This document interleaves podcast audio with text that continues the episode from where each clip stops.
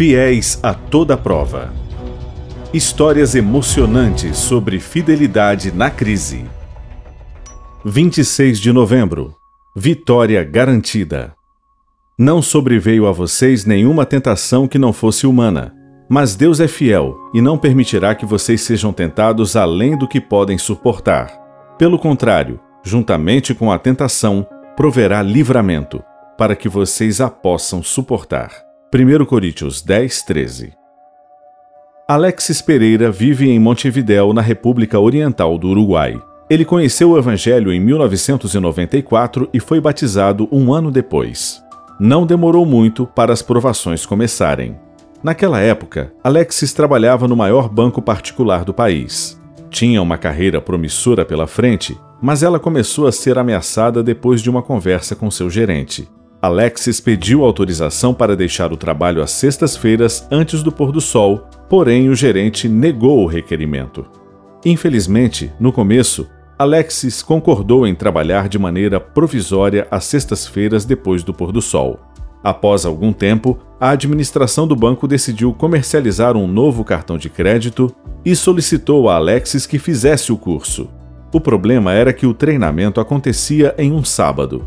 Alexis não tinha mais força moral para rejeitar esse pedido, uma vez que já havia consentido em trabalhar nas sextas-feiras à noite. Quando chegou a data do evento, ele foi para o curso. Embora estivesse fisicamente no local, sua mente estava longe.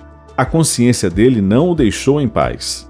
Ao término do curso naquele sábado, Alexis foi à Igreja Central de Montevidéu e conversou com o pastor Roberto Guyon, que se ofereceu para ajudá-lo o pastor o acompanhou até a sede do banco e solicitou uma entrevista com o chefe de recursos humanos.